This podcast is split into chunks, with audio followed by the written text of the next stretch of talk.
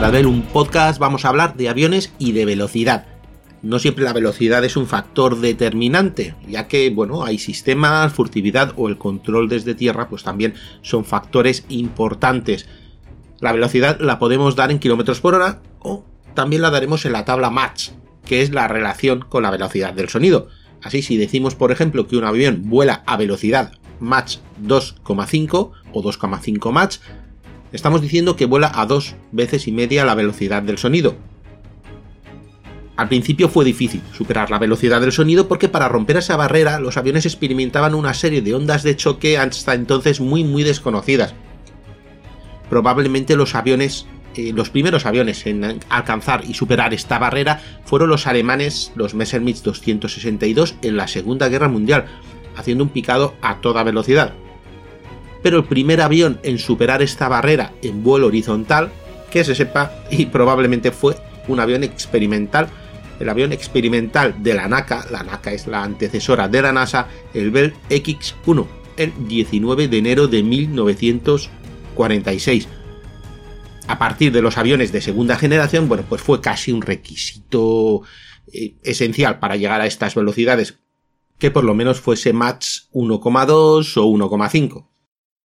Costó menos llegar al match 2, ¿eh? Pero bueno, a partir del match, a partir del match 2,2, por ejemplo, el vuelo se mostraba muy inestable y muy peligroso, salvo para, bueno, los mejores diseños y los motores más preparados. Para entrar en esta exclusiva lista voy a poner solo dos reglas. De estos cinco aviones, la primera es que sea un caza, no un avión espía, como el SR-71, rapidísimo, o un bombardero táctico como el F-101, también muy rápido, pero seguía sin ser un caza. La segunda, la segunda regla es que no sea un avión experimental, aunque sea un avión experimental para caza. Debe ser un avión que esté plenamente operativo. Y vamos a ir del 5 al 1, vamos decreciendo poco a poco. Así que vamos a empezar con la sorpresa, que la sorpresa, aunque sea el quinto, es que es un avión chino el Chengdu J-10. Este está operativo en la Fuerza Aérea del Ejército Popular de Liberación, que es así como se llaman las Fuerzas Aéreas Chinas, desde el 2003. Es el más nuevo de los aviones de los que hablaremos. Esto se concibe a finales de los 80, como un caza polivalente, y su primer prototipo pues no alzaría el vuelo hasta principios del 98, un parto largo para la tecnología china. En el diseño, bueno, aparte de los mejores ingenieros chinos, participaron consultores de la Zukoski, que son expertos en sistemas de túnel de viento, básico para, para estas cosas, y el estudio de diseño MIG, el famoso MIG. También existe cierta transferencia de tecnología de un malogrado proyecto israelí, el IAI Lavi, del que utiliza alguna de sus soluciones. Como que China tenía un retraso tecnológico todavía importante en esa fecha en cuanto a motores punteros de aviación, le instalarían motores rusos los Saturn Lyunka AL-31 y posteriormente pues serían fabricados bajo licencia en la industria local como Sheyan VS-10A. Estos motores son los que podemos encontrar en todos los derivados del Sukhoi 27, como los Su-33, Su-34, los Su-35, el prototipo Su-37 y estos de geometría inversa, el Su-57. De la variante principal saldría también la versión biplaza, que a la vez derivaría en modelos de transición y aviones de guerra electrónica y aviones de ataque. El caza chino, al ser tan nuevo, pues está ya pensado para llevar los últimos avances tecnológicos, como radares de control de tiro y navegación de última generación, también tiene integrado un cañón rotativo bitubo de 23 milímetros de origen soviético muy fiable. La primera versión del Dragón, como así lo han llamado los chinos, la llamaríamos J10A y sería entregada en pequeños lotes hasta que salió en 2014 una versión interina con algunas mejores aerodinámicas, nuevo radar y bueno, compatible con nuevos sistemas de armamento. Y esto se fabricaría durante muy poco tiempo, pero bueno, muy poco tiempo, estamos hablando de que se dejaría de fabricar al cabo de poco más de un año. Porque más tarde empezaron a salir las versiones C, la versión definitiva, hasta ahora.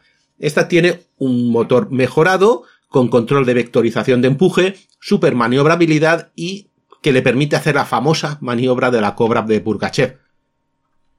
Este caza ya está empezando desde hace cinco años a equipar a las fuerzas aéreas chinas y también a la marina en un número que ya supera los 400 ejemplares que sepamos y subiendo. También existe una versión de exportación del primer tipo que, bueno, aparte de estar disponible para quien lo quiera comprar, se está viendo ya en todos los salones de aviación y hay algunos pedidos, pues equipa cuatro escuadrones de la Fuerza Aérea Pakistaní. Su velocidad máxima es de Mach 2,2, es decir, 2.715 km por hora. El cuarto puesto en el ranking tenemos al caza soviético que causó sensación, el Sukhoi Su-27. Este es un caza pesado de superioridad aérea y alta maniobrabilidad, introducido en los escuadrones del Pacto de Varsovia a partir del 85. Un verdadero killer, su momento temido en todo Occidente. De su diseño han derivado muchos. Ha derivado los Sukhoi Su-30, que es un cazabombardero todo tiempo, el Sukhoi Su-34, que es un biplaza de cazabombardero avanzado, el Sukhoi 33, que sería una versión navalizada para operar desde portaaviones, y el más actual y capaz, el caza de superioridad aérea Sukhoi 35. También deberíamos añadir otra variante, que sería la versión china, la J-11, y su variante el J-16 pues más moderno y destinado para operar desde sus nuevos portaaviones.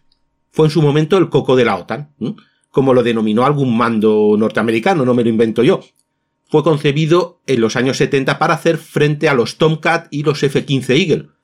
El MiG-29, al que a menudo se le compara por, bueno, por aparecer casi durante la misma fecha, sería un caza polivalente más ligero, con menos alcance y más barato, y entre los dos serían compatibles para realizar todas las misiones de caza y cazabombardero. ¿Y esto por qué? Porque estos dos aviones. Al principio se pidió un solo avión que cumpliese todas las especificaciones para enfrentarse a los nuevos aviones norteamericanos que evolucionasen a lo largo de los 80, digamos un Super Su-27. Y enseguida se comprobó que el avión saldría demasiado caro y era mucho más eficiente mantener un caza pesado como el Sukhoi 27 y otro más ligero y menos especializado como el MiG-29. Los prototipos se llamarían T-10 y hubieron pues varios, al principio con muchos problemas, como todos los prototipos, pero que acabó en el modelo definitivo que batió varios récords de trepada y de techo con carga útil, arrebatándoselos precisamente a los F-15. De hecho, a ver, los espías soviéticos llegaron a robar los planos del F-15, los planos de los prototipos, temprano.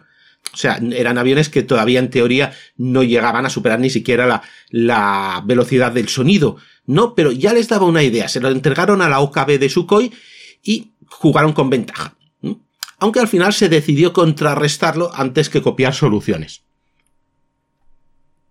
Al principio se fabricaría pues muy lentamente, tuvo problemas de construcción, pero a partir de los 90 los Sukhoi 27 o los Flanker, como los denominan en la OTAN, empezaron a equipar los escuadrones soviéticos rusos pues a un, a un buen ritmo.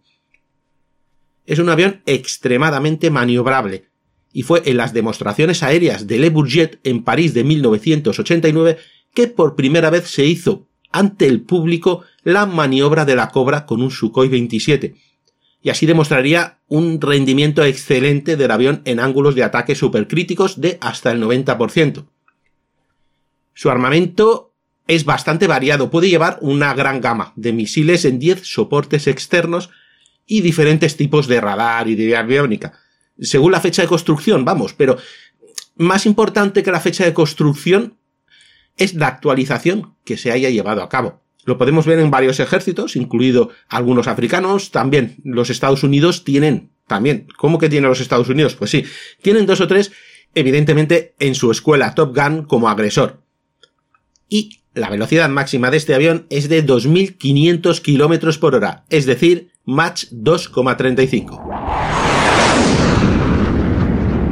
El siguiente a la lista va a ser otro avión soviético. Los soviéticos y la velocidad se llevan bien, ¿eh?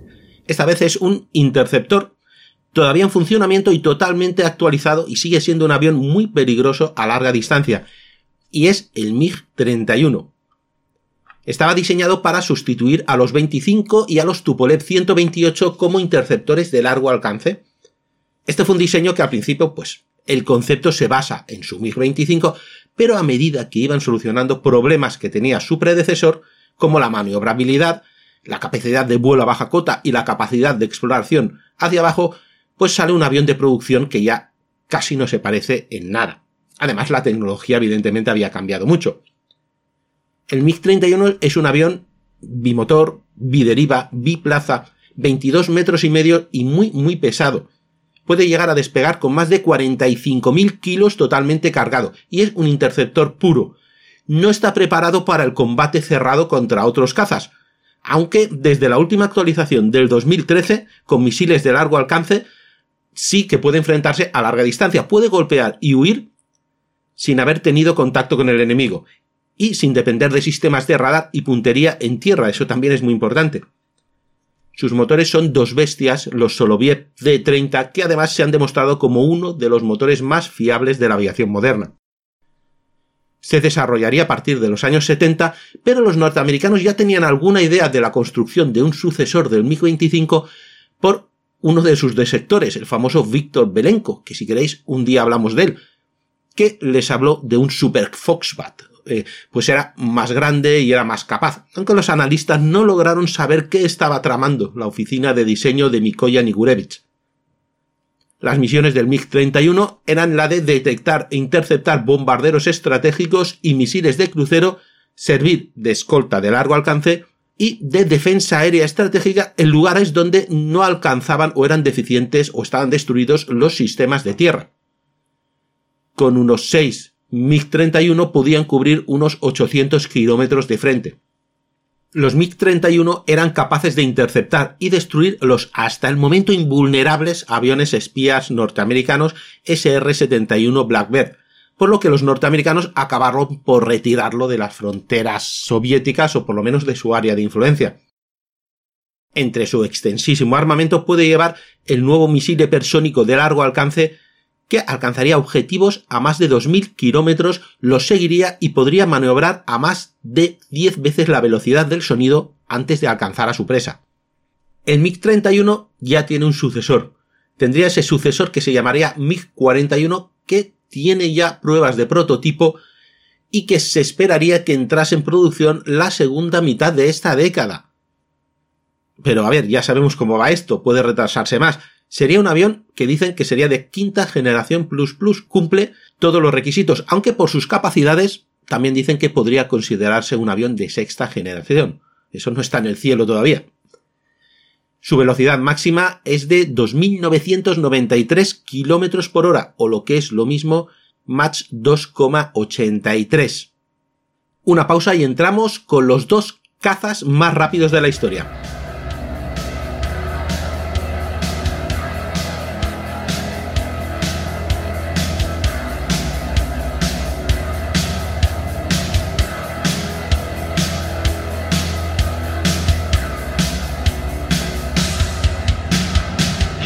Domingo 7 de marzo. En Casus Belli tenemos el penúltimo episodio de la campaña del Pacífico, por fin, la tremenda tormenta de verano, donde las tropas soviéticas aplastarán al ejército imperial en Manchuria. En Victoria Podcast, el 3 de marzo, tenemos a William Walker, el rey de los filibusteros, y en abierto la gesta del glorioso. Y para Casus Belli fans, pues vuelve el Sherman, vuelve la leyenda que desembarcará en Europa para llegar al río Rin, eso sí, después de enfrentarse más o menos como ha podido contra los panzers alemanes. Ya sabes que esta serie es solo para mecenas. Vamos, que si te gusta de verdad la historia bélica y quieres apoyarnos por 3 euros al mes, puedes hacerlo desde el botón azul de apoyar y en ebooks. Y a cambio vas a tener un programa especial cada viernes y más de 500 programas acumulados en exclusiva también todo nuestro agradecimiento y te quitamos la publicidad en todo Casus Belli. Y encima, desde, desde mañana, desde el 1 de marzo, tienes acceso a la zona de fans de podcastcasusbelli.com, donde encontrarás también artículos exclusivos de Militaria. Y en lo que queda de semana, pues lunes un nuevo programa de Parabellum y martes y jueves Aviones 10 y Barcos 10.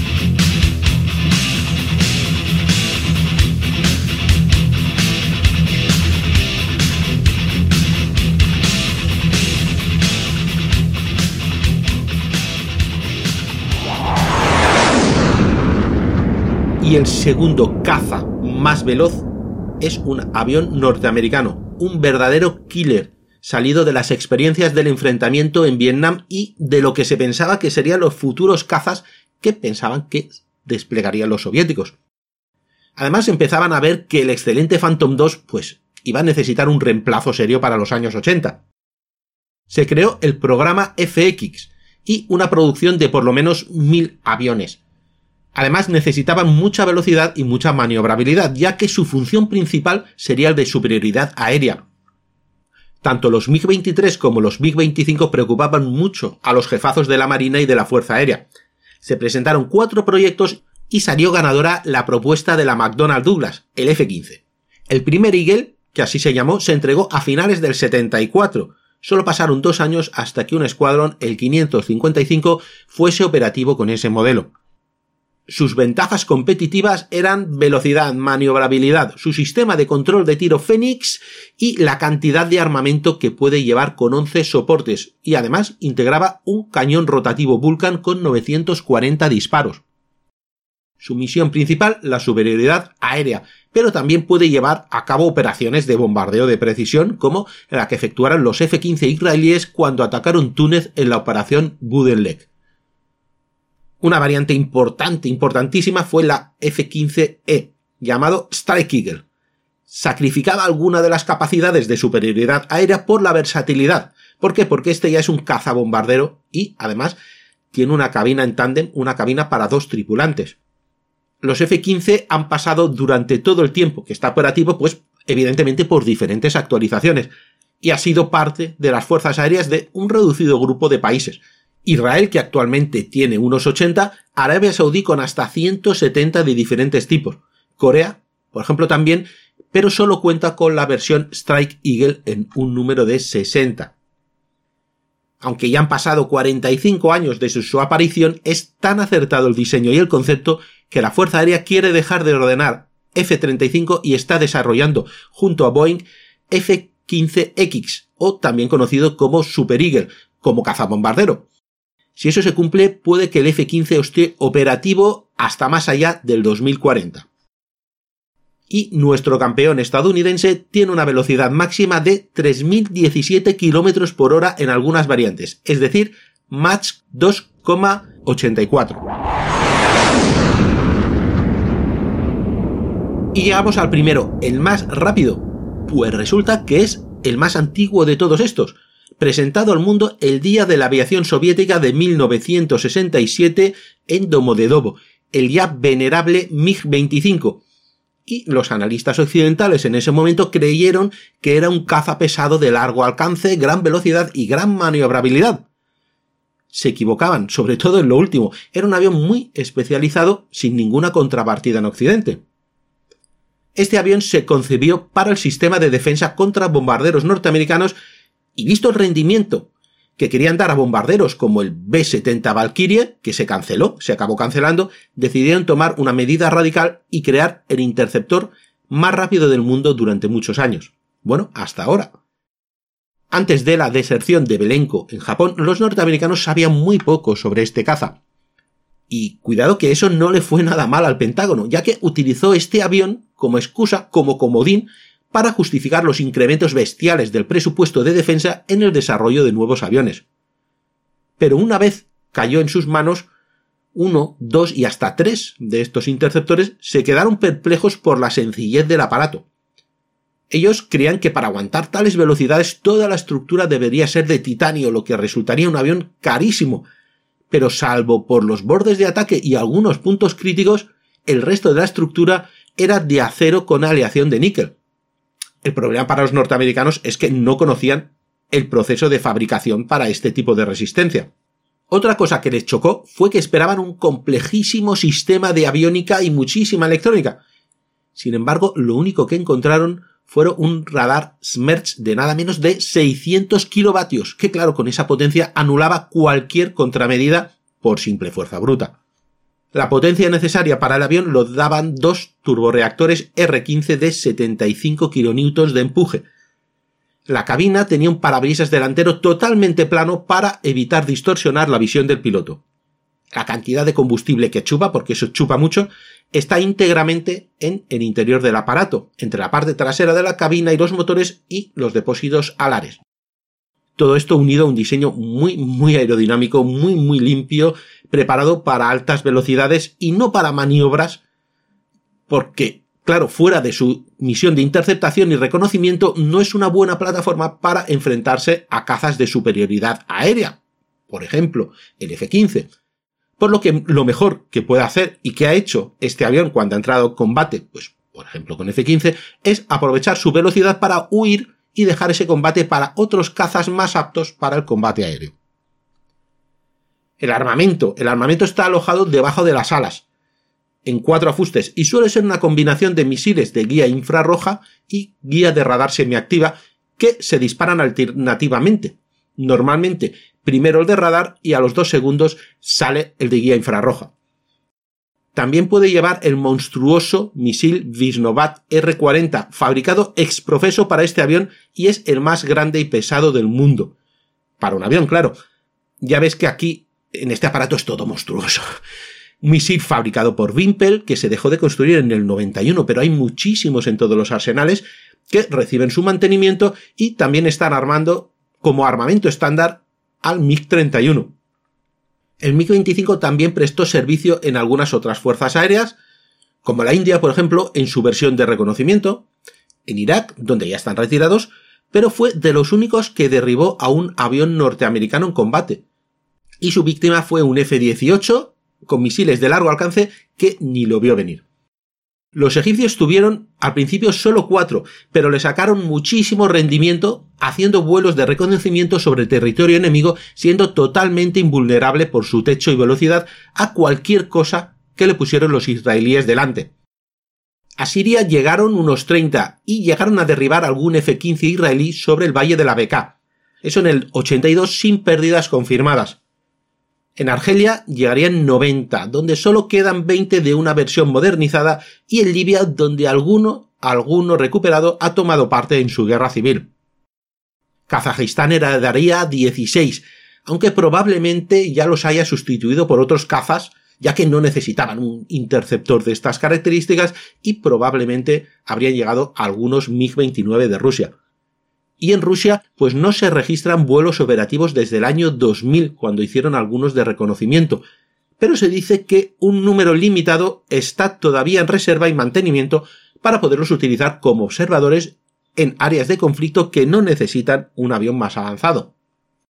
Que fuese sustituido por un avión algo más lento como el MiG-31 quiere decir que su velocidad máxima operativa podía ser sustituida por otros elementos como la aviónica, la maniobrabilidad, el control de tiro o la independencia de sistemas de tierra, como hemos dicho al principio del programa. No obstante, el 25, el Foxbat en el código de la OTAN ya empieza a estar un poquito obsoleto, ostenta el podio absoluto con una velocidad máxima de emergencia de 3.600 km por hora, es decir, Mach 3,2 no está nada mal para un diseño del 59 cuando la aviación a reacción llevaba apenas 20 años.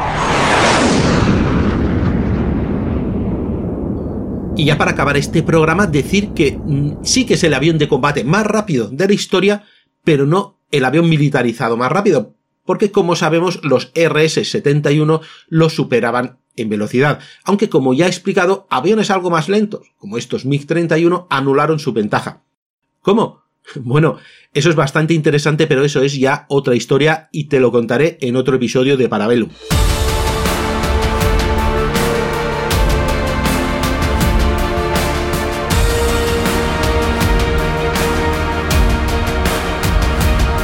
Esto ha sido todo por hoy en Parabellum, un programa de la factoría Casus Belli.